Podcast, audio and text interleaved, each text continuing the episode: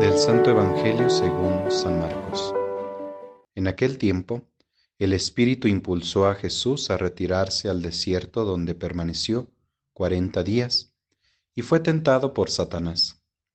Vivió allí entre animales salvajes y los ángeles le servían.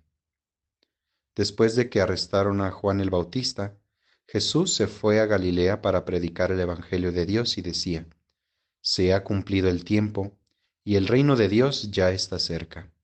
Conviértanse y crean en el Evangelio. Palabra del Señor.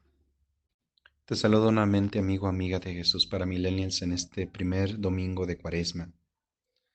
¿Tendrá sentido hablar de desiertos, de arrepentimiento y de conversión? En el imperio de lo que ahora llamamos el imperio del bienestar.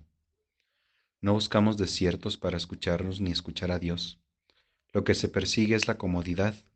Se quiere evitar el arrepentimiento y la conversión se desea cambiar por un estado de autoaceptación y de evitar las culpabilidades. ¿Para qué vivir con remordimientos? Eso es el estado del bienestar que se propone hoy el mundo. Esto sin duda ha llevado a un cinismo y un descaro apartamiento del otro, porque si el otro sufre, también nosotros. Vivimos en la negación del dolor y del sacrificio, vivimos en la negación del otro. Pero para nosotros el Evangelio hoy nos invita a dejarnos impulsar, como Jesús por el Espíritu, hacia el desierto.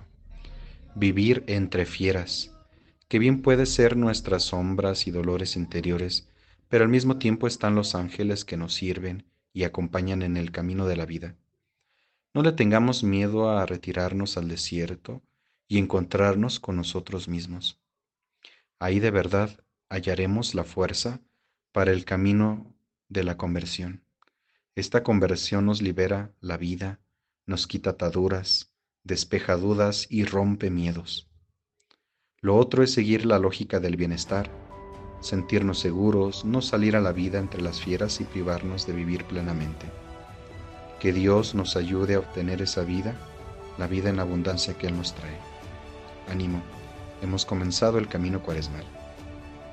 Amigos, esto ha sido Jesús para Milenios. Hasta pronto.